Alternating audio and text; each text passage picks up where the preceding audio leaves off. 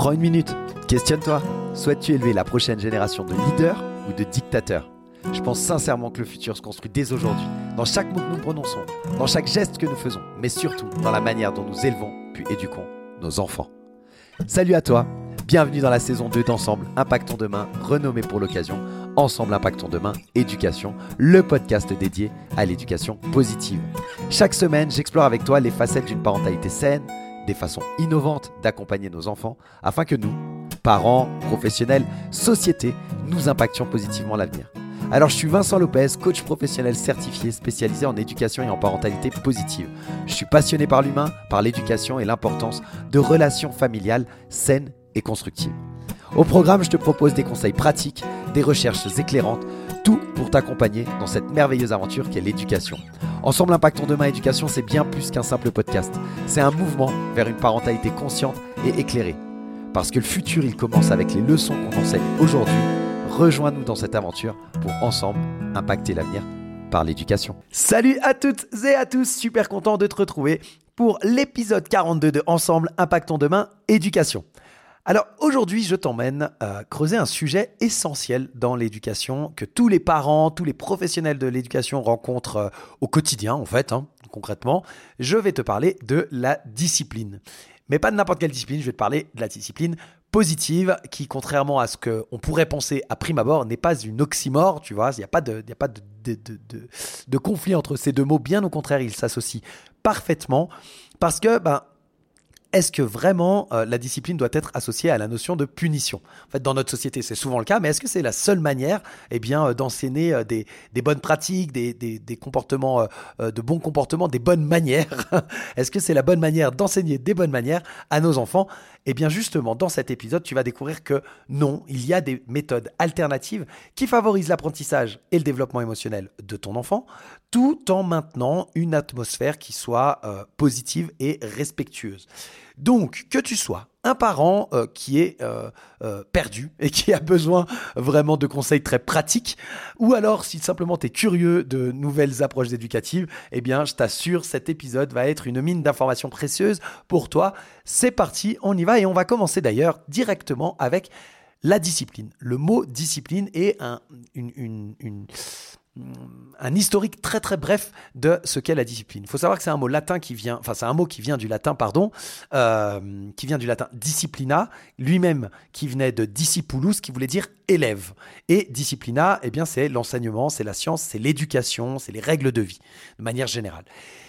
Mais dans l'état d'esprit euh, commun, on parle discipline, on pense autorité, on pense punition. Et pourquoi ça? En fait, quand on regarde l'histoire du mot discipline, on se rend compte qu'il y a trois sens principaux qui ressortent. Le premier, effectivement, c'est celui de, de, punition. On parle même euh, au XIIe siècle de châtiment corporel, de, massacre. Enfin bref, c'est quelque chose de, très violent. Hein. Le deuxième, c'est celui dont je t'ai parlé juste avant, qui est ce sens d'enseignement, d'éducation, d'apprentissage, de règles de vie. Et le troisième, qui apparaît beaucoup plus tard, qui apparaît aux alentours à peu près du, du XVe siècle, c'est le sens que l'on donne euh, euh, quand on parle de, par exemple, discipline sportive ou ah tiens, c'est cette discipline scolaire, les maths, les trucs. Enfin, tu vois, c'est une branche à proprement parler. Voilà. Ça, c'est les trois sens qu'on donne au mot discipline. La discipline positive, elle essaye de rompre avec cette idée de punition et, ce qu'on a euh, dans la tête quand on parle, on parle discipline et qu'on pense euh, autorité et punition.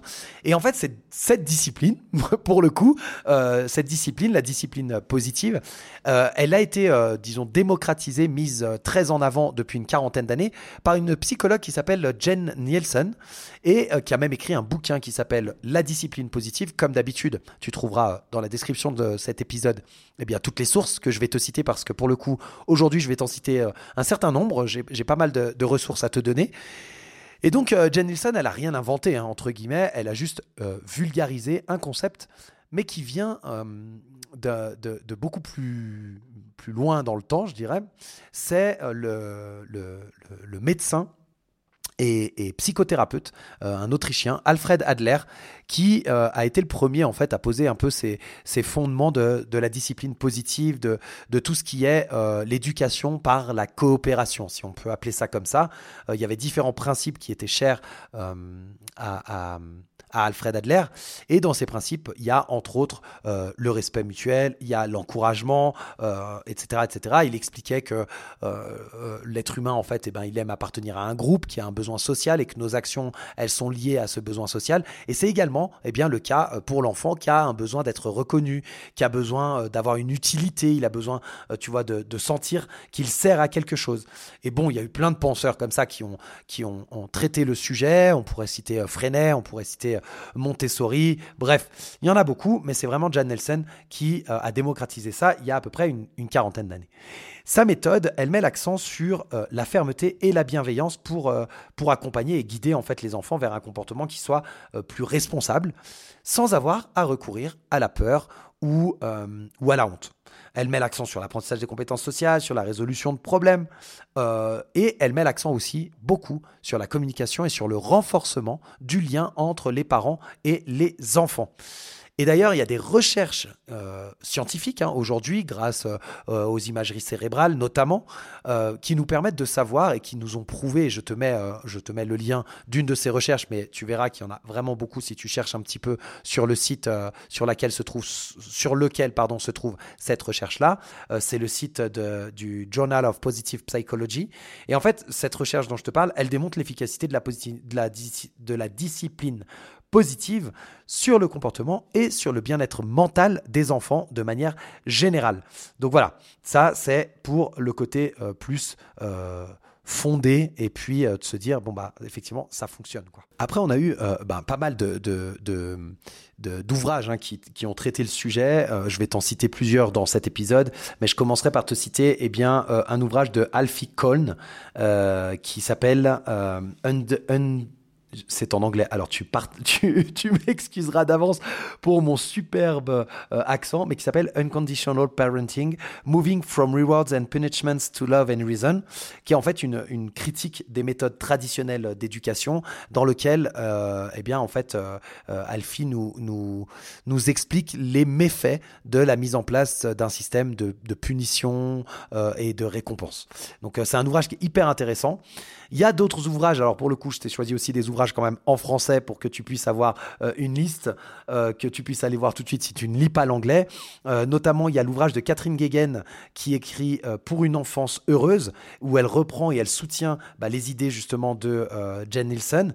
Et elle souligne également l'importance de l'empathie et de la compréhension dans l'éducation. On va en reparler dans cet épisode. Et puis, enfin, il y a une personne qui est incontournable dans le monde de l'éducation francophone, qui est Isabelle Isabelle Fioza. Et il y a plusieurs ouvrages, notamment euh, elle a écrit J'ai tout essayé, euh, qui est vraiment, vraiment top, enfin que moi j'ai beaucoup aimé et, dont je me suis euh, servi pour, pour ce podcast. Et puis elle a également écrit Au cœur des émotions de l'enfant, qui est plutôt sur la gestion des émotions de l'enfant. Voilà pour les ouvrages, je t'en citerai encore un ou deux juste après, mais comme ça, eh bien, tu as déjà pas mal de choses et de toute façon, tu retrouveras tout ça dans les sources de l'épisode dans la description pardon, de l'épisode. Voilà. Alors, on y va, on va parler un petit peu des alternatives concrètes finalement euh, aux, punitions. Une fois qu'on veut appliquer euh, la discipline positive, pardon, la positive discipline en anglais, eh bien, euh, comment on fait?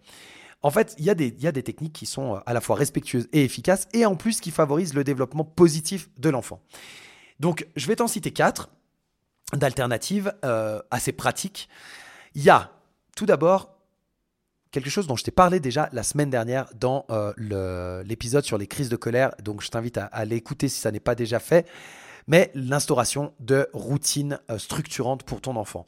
Dès le moment où tu vas mettre de la prévisibilité dans la vie de tes enfants, une routine bien établie, ça va lui offrir sécurité, une structure et ça va permettre à ton enfant en fait de comprendre qu'est-ce que tu attends de lui et de se sentir finalement plus en contrôle aussi de son environnement parce qu'il va pouvoir anticiper. Donc euh, ça, c'est vraiment quelque chose de très positif. La semaine dernière, je te parlais du rituel du coucher, par exemple, euh, dans lequel tu peux mettre très facilement une routine en place. Le deuxième point important, c'est la communication je te l'ai dit, euh, Jen Nielsen en parle énormément. Une communication efficace, c'est super important aussi pour ton enfant, de manière à ce que bah, il comprenne en fait ce que tu veux, tes attentes, et puis bah, les règles que tu peux construire avec lui d'ailleurs, sans se sentir menacé ou, dévalorisé. Tu vois, de pas lui dire si tu fais pas ça, il y aura ça, etc. Enfin, on est assez dans le négativisme avec ça. Et pour ça, pour cette communication, pour qu'elle soit efficace, tu peux utiliser des techniques comme la reformulation ou l'écoute active. La reformulation, ça va être plutôt être euh, lorsque euh, ton enfant va exprimer un sentiment, par exemple une frustration parce que euh, il peut pas aller jouer dehors avec ses copains, j'en sais rien, eh bien euh, tu vas tu vas voir dans son comportement un changement de comportement, eh ben de, le, verbaliser et de lui dire voilà je comprends, t'es déçu, t'es frustré, t'es en colère, euh, t'es es, triste, etc. Enfin de mettre des mots sur ce que tu es en train de voir qu'il est en train d'exprimer, ça va lui permettre à lui d'une part de se sentir reconnu, ça va lui permettre de connaître le nom des émotions parce que c'est pas toujours facile même pour les adultes de nommer l'émotion que l'on ressent. Et puis, ça va lui permettre eh bien, de plus facilement, entre guillemets, euh, l'accepter. Donc, ça valide un peu euh, son sentiment et c'est plus simple pour lui. Pour ce qui est de l'écoute active, on en parlera aussi euh, par rapport à l'empathie, mais l'écoute active, ça veut simplement dire, enfin simplement, ça veut dire, pardon, d'écouter ton enfant, en fait, de manière honnête, entière, d'être vraiment présent pour lui à ce moment-là, d'être entièrement euh, dédié euh, à l'écoute de ce qu'il est en train de te dire et, euh, et sans jugement sans jugement parce que parce ce que ton enfant est en train de te partager, c'est quelque chose de sincère, c'est ce qu'il ressent, ça peut être euh, ses émotions du moment, ça peut être euh, euh, simplement un partage de ce qu'il a vécu dans la journée, etc. Peu importe, mais lorsqu'il le fait, bah, il a envie d'être écouté. Et c'est au même titre que quand toi, tu as envie de discuter avec un ami ou avec, avec quelqu'un, un de tes proches ou quoi, bah, aimes bien qu'on t'écoute. C'est la même chose pour ton enfant, il a envie d'être écouté. de pratiquer euh, cette écoute euh, active, de l'écouter attentivement, eh ben, il va se sentir écouté et il va être ainsi plus mm, plus enclin, je dirais, à, participer, à, collaborer, à discuter euh, de manière calme avec toi, à coopérer même. donc voilà, ça c'était pour le deuxième point, cette communication efficace et tu peux utiliser donc reformulation et écoute active. Ensuite, il y a le renforcement positif, les encouragements et le renforcement positif. Ça, c'est vraiment un point euh, qui me plaît et euh, l'idée, c'est de féliciter ton enfant, mais on y reviendra un peu plus tard. Et enfin, c'est d'offrir des choix à ton enfant. Euh, dans toutes les situations où tu peux le faire, je t'invite à proposer des choix à ton enfant. Le fait de faire des choix que tu auras préétablis, par exemple, euh, tu choisis deux, tenues et il choisit parmi les deux tenues laquelle il va pouvoir mettre, euh, eh bien, Feu, ça lui permet d'avoir du contrôle à nouveau sur son environnement, d'avoir un peu de responsabilité, mais pour autant, ça te permet de ne pas passer une heure devant la, la, penderie et qu'il sorte toutes ses, euh, ses affaires et qu'il n'arrive pas à faire son choix, justement. De plus, en fonction de l'âge, l'enfant, il a du mal à faire des choix euh, lorsqu'il y a trop de choix. Trop de choix, tu le choix. Donc, limite les choix que tu lui proposes, mais propose-lui des choix. C'est vraiment euh, quelque chose de très bénéfique. Voilà pour des petites alternatives très pratiques. Hein. Euh, que, tu peux, euh, tu peux mettre en place. Pour euh, te partager ces petites alternatives-là, je me suis aussi basé sur un livre qui s'appelle Parler pour que les enfants écoutent et écouter pour que les enfants parlent. C'est un livre de Adèle Faber et Hélène Maslich. Et dedans, elles offrent vraiment des conseils très pratiques sur la communication avec les enfants. Et puis, bah, je te le disais tout à l'heure, mais j'ai tout essayé de Isabelle Fillosa. c'est vraiment quelque chose où il y a des solutions pratiques pour tous les défis de la parentalité. C'est assez chouette. Donc, je t'invite à les lire. Maintenant, je t'ai parlé de l'importance de la communication et de la compréhension, mais qu'est-ce que, ça veut dire plus en détail? Bah En fait, quand on te parle de euh, euh, comprendre ton enfant, c'est aussi comprendre les émotions sous-jacentes ou les besoins sous-jacents qui ne sont pas forcément exprimés dans euh, son comportement. Je vais te donner un exemple très concret. si tu vas au parc avec ton enfant l'après-midi et puis qu'au moment de partir, il fait une crise de colère. il a peut-être pas envie de partir du parc. Ça, c'est une première chose. Oui, c'est possible. Maintenant, s'il y a passé deux ou trois heures, c'est pas forcément juste qu'il n'a pas envie de, partir du parc, mais il est peut-être fatigué et il a du mal à gérer cette fatigue-là. Il a peut-être faim parce qu'il a eu euh, énormément de dépenses énergétiques et donc il a un besoin, euh, tu vois, en, ressources et, donc c'est de la faim et il n'arrive pas à le gérer non plus et il ne sait pas y mettre des mots encore. Et donc, ce que je veux dire par là, c'est que le comportement de ton enfant, tu vas voir quelque chose, mais il faut aussi réfléchir quel est euh, le besoin ou le l'émotion sous-jacente à ce comportement. Et le fait de l'identifier, de réussir à l'identifier et d'y mettre des mots, eh bien à nouveau, ça va aider grandement ton enfant pour euh, aller de l'avant et puis euh, ça va prévenir des, comportements qui peuvent être euh, problématiques. Le deuxième point, c'est ce que je te disais avant avec l'écoute active, c'est l'empathie avec ton enfant pour te connecter. Le fait de comprendre et de partager les sentiments de ton enfant, eh bien, ça va vraiment grandement l'aider lorsque, lorsque tu réponds avec, empathie, pardon. Par exemple, en lui disant eh bien oui, je comprends que tu sois euh, très triste de quitter le parc, euh, voilà, par exemple, tu vois. Euh, eh ben ça peut aider ton enfant à, se sentir d'une part entendu déjà, compris aussi, et ça c'est assez agréable, et ça lui permet aussi un peu de s'apaiser vis-à-vis de ses émotions, il, en saura plus, et donc c'est un point positif. Ensuite, il y a un point que les parents, euh, euh, en tout cas dans les courants de, discipline positive, euh, on oublie souvent et que moi je mets un point d'honneur à rappeler, c'est qu'il faut poser des limites à ton enfant. En fait, c'est hyper important qu'il ait des limites qui soient claires, qui soient structurantes et qui soient cohérentes. Parce que ton enfant, il a besoin de limites pour se sentir en sécurité et pour comprendre ce que tu attends de lui. Donc le fait de, poser des limites qui soient claires, par exemple, si je, reste hein, sur mon, exemple du parc, si tu lui dis, ok, on va aller jouer au parc cette après-midi, mais on va rentrer à 5 heures parce que après euh, c'est l'heure euh, d'aller dîner, par exemple. Eh bien, euh, ça va l'aider à comprendre ce que tu attends de lui, d'une part, et pourquoi tu attends ça de lui. Donc, c'est hyper positif également. Et enfin, il y a ce qu'on appelle la modélisation du comportement. Donc la modélisation du comportement, c'est quoi? C'est que l'enfant, son mode d'apprentissage principal, c'est la modélisation, c'est-à-dire l'imitation quelque part. Donc il va te voir réagir à un certain nombre de situations et il va calquer son comportement sur le tien et sur les adultes de référence qu'il a, mais aussi sur ses frères et sœurs, etc. Il apprend par l'imitation. Et donc, quelle est la meilleure façon pour toi de lui apprendre à euh, bien gérer ses émotions, à bien les vivre, à les accepter, euh, peut-être à les verbaliser, à les nommer, etc. Eh bien, c'est toi de faire de même. Euh, dans une situation, par exemple, stressante, je ne sais pas, bah, si tu le gères avec du calme, si tu le gères de manière réfléchie, bah, ça apprendra à ton enfant à faire la même chose. Donc pense au fait que ton enfant apprend par l'apprentissage, par l'imitation, pardon, et donc bah, donne-lui le meilleur exemple possible. Et ça veut dire quoi? Ça veut aussi dire euh, apprends à travailler sur toi pour mieux gérer certaines situations, pour permettre à ton enfant de les gérer plus tard. Donc euh, c'est hyper intéressant et moi j'adore quand j'accompagne des parents voir le travail que le parent fait sur lui-même qui lui permet ensuite de pouvoir être d'autant plus euh, à l'aise dans son rôle de parent et d'autant plus fier de pouvoir transmettre ça à son enfant. Voilà pour, euh, pour les côtés euh, communication et compréhension de ton enfant. Alors, on va aller directement sur les huit concepts très pratico-pratiques que je vais te partager de façon à ce que tu puisses remplacer les punitions euh, par euh, ben, des approches qui soient beaucoup plus constructives. Avant ça, je te l'ai très rapidement dit tout à l'heure, eh bien j'aimerais faire la différence entre récompense et euh, renforcement positif. Il y a une différence qui est subtile, mais qui est très importante en éducation et dans le contexte de, de, l'éducation.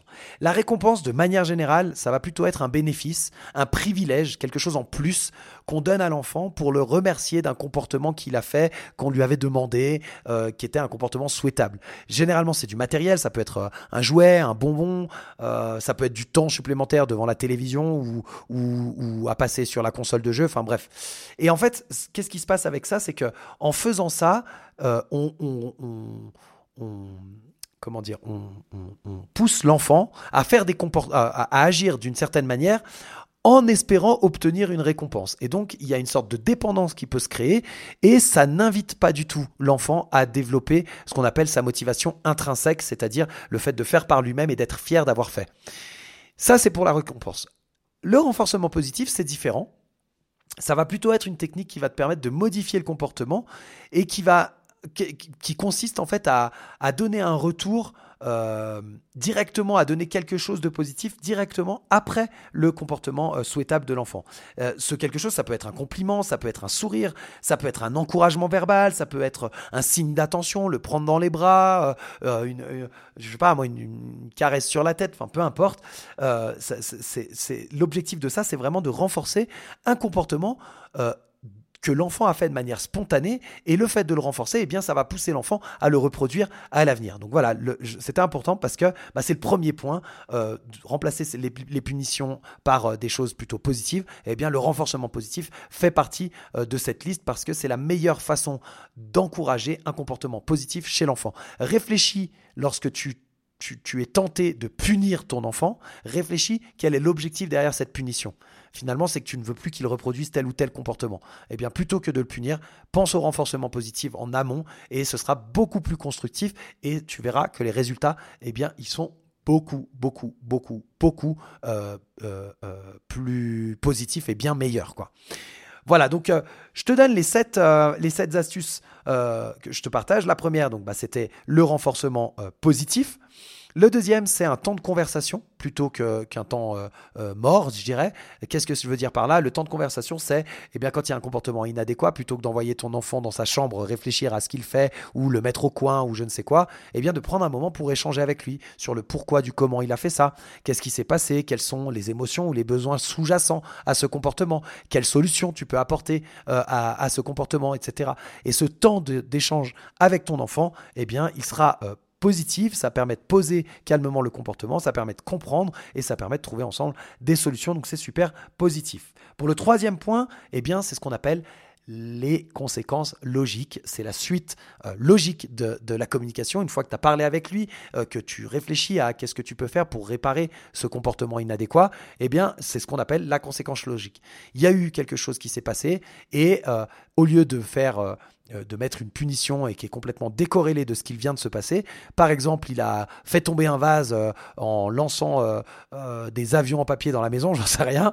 eh bien, une des conséquences logiques, c'est de réparer le vase. Donc, ça peut être en fonction de son âge, d'abord de ramasser l'eau, tu vois, d'éponger l'eau qu'il y avait dans le vase, je dis n'importe quoi.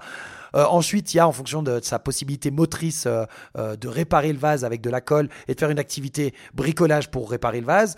Mais si c'est un enfant qui est encore plus grand et puis qui a déjà de l'argent de poche, ça peut être de racheter un vase. Bref, il y a une conséquence logique à l'action qui vient d'être faite. Et ainsi, il y a un, lien direct entre ce que tu demandes et ce que tu euh, euh, réprimandes comme, euh, comme comportement. Donc voilà, les conséquences logiques, c'est la troisième chose à faire dans, les, dans les, les actions, les alternatives pratiques et concrètes. La quatrième, on en a parlé la semaine dernière déjà dans l'épisode, donc je ne vais pas m'étaler là-dessus, mais c'est de rediriger le focus et l'attention de ton enfant sur autre chose quand tu sens que son comportement commence à partir en cacahuète. Donc voilà, ça je te laisse aller écouter l'épisode de la semaine dernière, mais c'est aussi une très bonne technique pour éviter de devoir ensuite euh, euh, le punir. Comme euh, tu pourras le voir, tout ce que je te donne comme technique, c'est plutôt eh bien, de la prévention quelque part, hein, bien entendu, parce que la réalité c'est que plus tu vas mettre en place des actions préventives et euh, moins tu auras euh, de nécessité de recourir à euh, des punitions qui sont en plus contre-productives. Ensuite, on a ce qu'on appelle le temps calme. Ça, c'est tous les moments où ton enfant il a besoin de se ressourcer parce que ça arrive, ça lui arrive, même s'il est très dynamique et que tu as l'impression qu'il a toujours de l'énergie et qu'il ne s'arrête jamais, je t'assure, observe-le et il y a des moments où d'un seul coup il y a une baisse d'énergie et il a besoin de se ressourcer. Dans ce moment-là, si tu prends le temps avec lui d'aller lire un petit peu ou de discuter, mais vraiment de partager un moment calme avec lui, ça favorise à nouveau, euh, par l'imitation, et eh bien ce moment calme. Il va se dire c'est chouette, c'est un moment que je passe avec maman, avec papa, et il sera super content de pouvoir le faire d'autant plus souvent. Bien sûr, tu le fais pas au moment où il est en pleine explosion d'énergie et qu'il a besoin de se défouler. Là, à ce moment-là, il bah, faut trouver plutôt une décharge d'énergie. Et ça me fait penser, je te le partage là comme ça. Euh, si tu n'as pas la possibilité de sortir et de donner à ton, enfant la possibilité de se décharger au niveau moteur, sache que, par exemple, la pâte à modeler, c'est une très très bonne activité pour se décharger, euh, même s'il reste assis pour le faire. C'est vraiment quelque chose qui leur fait beaucoup de bien. Voilà, c'était un petit tips supplémentaire. Après les temps calmes, eh bien, il y a l'expression des émotions, tout ce qui est en lien avec euh, euh, euh, la communication, l'empathie, l'écoute active, etc. De mettre des mots sur les émotions de ton enfant, l'encourager à exprimer ses émotions le faire toi également, à exprimer les tiennes, et comme ça, ça l'aidera à comprendre ses propres émotions. Et puis, il y a des outils qui existent, par exemple, les, bouteilles, euh, les bouteilles colères, c'est des bouteilles que tu remplis euh, avec, euh, tu vas mettre des paillettes, par exemple, dedans, et puis il va secouer la bouteille quand il va être très énervé, comme ça, ça va, ça va l'aider à visualiser et à gérer ses émotions et ses sentiments. Donc voilà pour, pour l'expression des émotions. L'avant-dernier point, les accords et contrats familiaux. Jen Nielsen en parle beaucoup dans son livre euh, sur la discipline positive. En fait, c'est des moments d'échange en famille. Et chaque membre de la famille va s'engager à respecter certaines règles, à mettre en place certains comportements, et ça va renforcer un peu cette responsabilité mutuelle. Et puis, bah, tu fais un point de temps en temps, une fois par semaine, une fois toutes les deux semaines, peu importe. Ça devient un rituel. Tu te rappelles le bienfait des rituels? Et, euh, et ça permet à chacun d'avoir une place au sein euh, du cercle familial.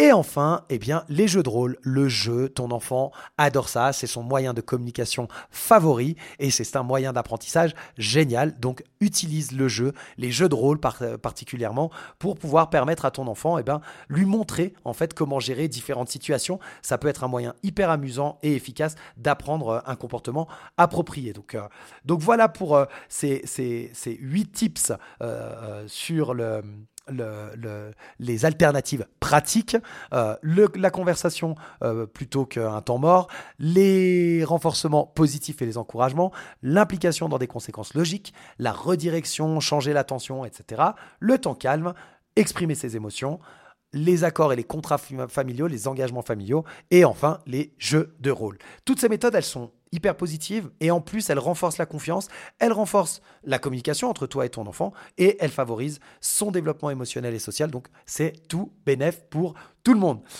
Voilà, écoute, on arrive ben, à la fin de cet épisode. J'espère qu'il t'aura plu, qu'il aura été riche en apprentissage sur la discipline sans, punition. On a exploré ensemble un certain nombre d'alternatives euh, qui sont respectueuses par rapport à, la punition, qui sont des techniques aussi de communication efficaces. On a également parlé de l'importance de comprendre les émotions de nos enfants pour mieux les guider. J'espère que ça t'aura été utile. Rappelle-toi que chacune des interactions que tu as avec ton enfant, eh ben, c'est finalement un espace et un moyen pour toi euh, euh, d'échanger avec lui. C'est une opportunité d'apprentissage à la fois pour toi et pour lui, et c'est une opportunité de renforcer ton lien la patience, l'empathie, la communication, c'est vraiment les bases, euh, c'est tes alliés euh, les, plus grands, c'est les clés pour une éducation qui soit positive et qui respecte l'intégrité et la dignité de ton enfant. N'oublie pas que être parent, c'est le métier le plus compliqué, le plus complexe au monde. Il n'y a pas de mode d'emploi, on n'a pas de formation pour devenir parent. On fait du mieux que l'on peut, on relève euh, des défis au quotidien, mais il y a aussi eh bien, beaucoup de joie, beaucoup de satisfaction dans, dans, ce parcours euh, et dans cette aventure parentale. Euh, on a la chance de pouvoir grandir avec, avec nos enfants et donc bah, embrassons ces moments-là, apprenons avec eux et surtout n'oublions pas que nous ne sommes pas seuls. Il y a d'autres parents qui traversent exactement les mêmes problèmes que nous, donc partageons partageons, partageons. C'est aussi euh, le but hein, de ce podcast, c'est d'essayer de te partager un maximum de choses parce que c'est la meilleure façon, la meilleure façon, pardon, de grandir. Avant de te quitter, je t'invite à partager eh bien, tes expériences, euh, tes, tes, réussites aussi hein, dans l'application de ces principes, euh, ton avis sur, sur, sur, ce, sur cet épisode. Vraiment, n'hésite pas. rejoins sur les réseaux sociaux. Tu peux rejoindre la communauté. Il y a différents réseaux sociaux dont je te mets les liens en description et euh, ça va nous permettre d'échanger et de grandir tous ensemble. N'hésite pas bah, à laisser des commentaires, particulièrement sur Apple Podcast ou euh, des notes sur Spotify. Ça aide grandement au, référencement de l'émission. Et puis, bah, si ça t'a plu, partage autour de toi, parle-en. Et plus on sera nombreux à échanger, plus on pourra enrichir nos pratiques parental. N'oublie pas de t'abonner si ça n'est pas encore fait pour ne rater aucun épisode. Et on se retrouve mercredi prochain pour un nouvel épisode d'Ensemble Impactons Demain Éducation. Et d'ici là, eh ben, prends soin de toi et prends soin de tes petits trésors. À bientôt. Ciao, ciao